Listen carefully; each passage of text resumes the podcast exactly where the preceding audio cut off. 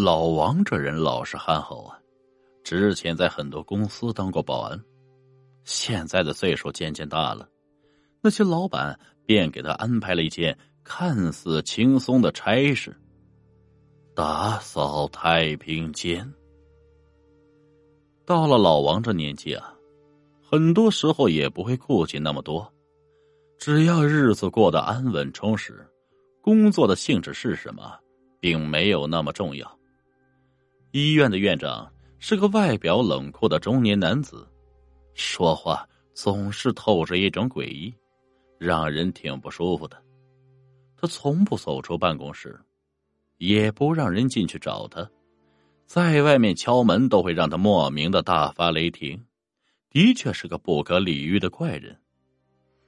这次很例外啊，院长呢，为了个老王，居然走出了办公室。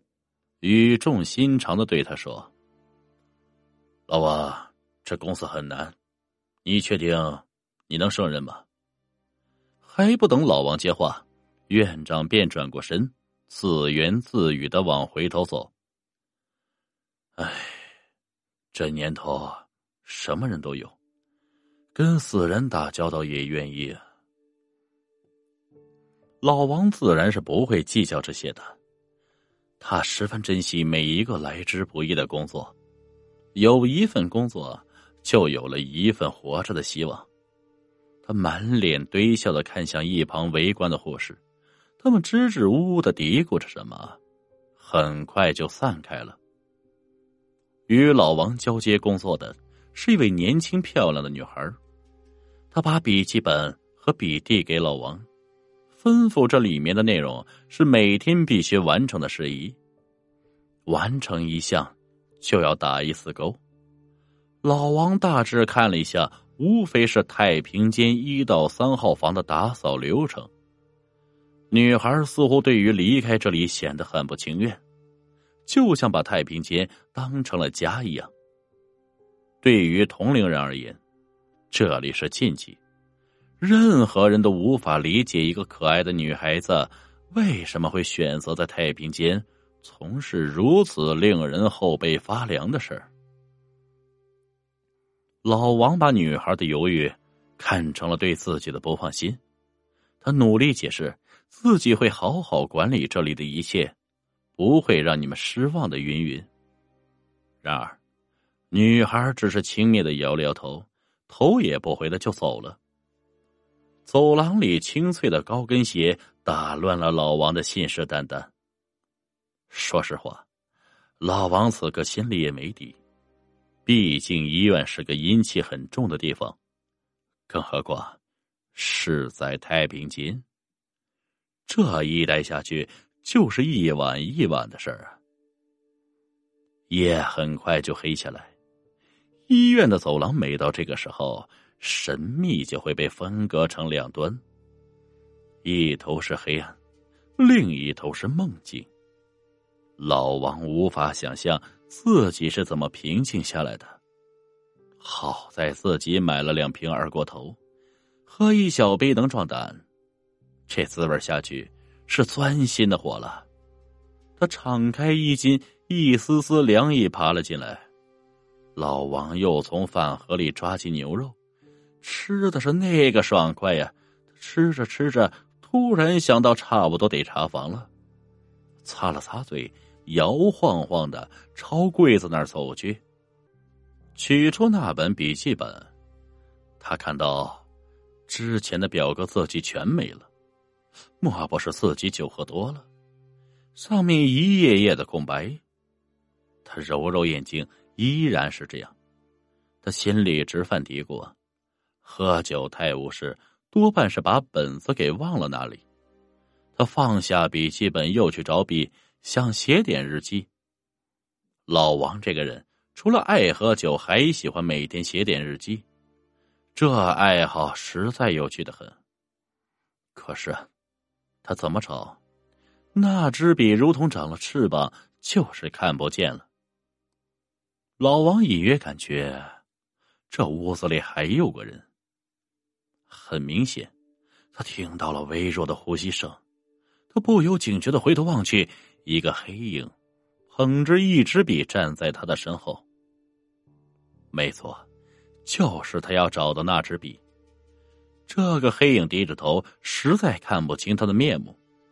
老王拿过来，战战兢兢看了向黑影坐在一边。此刻双方似乎在对峙。过了一会儿，黑影说话了，大约是个甜美的女生。你知道这笔的来历吗？老王酒醒了差不多，他冷静着看着黑衣女子，又看着自己手中的笔，摇了摇头。女子继续说道：“这笔有灵性，能唤出你的灵媒。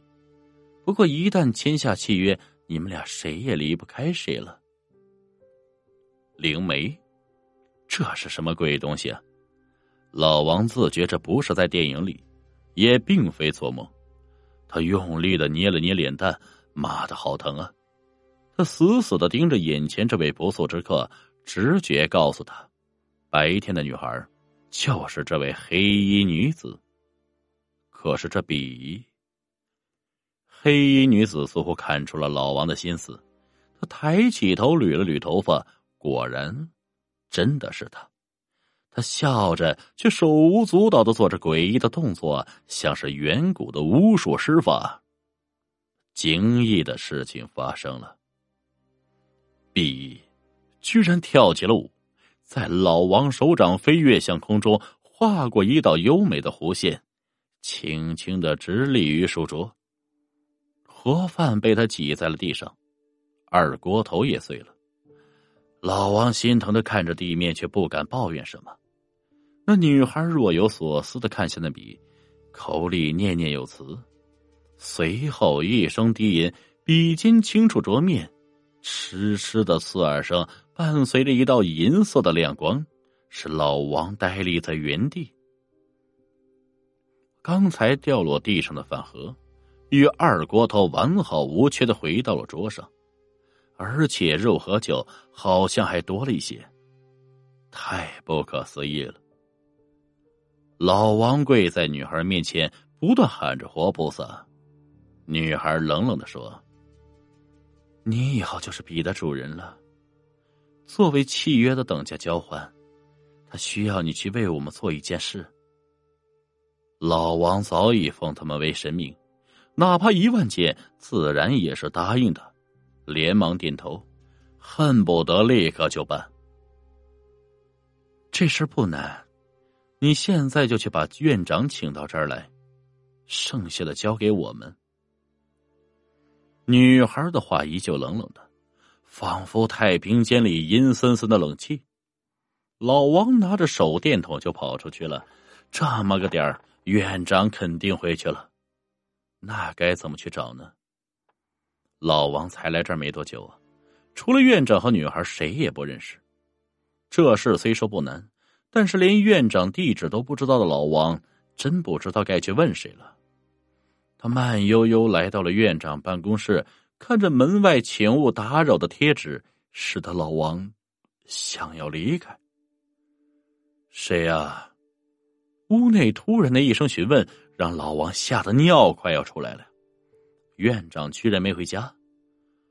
我是老王，是这样的，我买了点牛肉和一瓶二锅头啊，想陪院长聊聊。老王大着胆子扯着话，只听到屋内一阵忙乱的脚步声，门开了，院长用那严肃的表情审视着眼前畏畏缩缩的老王，随后径直的朝一楼太平间走去。一路上。只听得沉重而急促的呼吸，还有杂乱的脚步。路是那么的长，起码在夜晚，如同穿越了一个世纪。老王鼓足勇气推上门，桌上热腾腾的牛肉，还有那未开封的二锅头，两个杯子在桌上安静的躺着。刚才的两位不速之客似乎离开多时了。院长也不讲究什么客气礼仪，一屁股坐在椅子上，拿起牛肉大口的品味起来。正打算拿着杯子倒酒时，眼珠子站得老大，他盯向一个地方，傻傻的说不出话。老王想过去帮扶，却被一道无形的墙挡住，眼睁睁看着院长被禁锢在椅子上，身旁站着那黑衣少女。他大笑着：“怎么样？没想到我会回来找你吧？当年你让我生不如死，现在我会对你十倍奉还。”原来，院长与这女孩本是师生关系。不想一次单独教学，院长兽性大发，强暴了她，这使得女孩不堪重负而自杀。内心对医院的喜爱，使得她留在了太平间多年。很多护士晚上都不愿意到那里去，因为啊，总能看见他飘之不去的倩影。这也便是院长迟迟不愿出门，将自己关在办公室的原因。可为何这一次会跟着老王去太平间？这里是由于愧疚，还是爱恋，就不得而知了。老王依然还是太平间打扫卫生的老王，但是空空的笔记本旁边，又多了一支笔。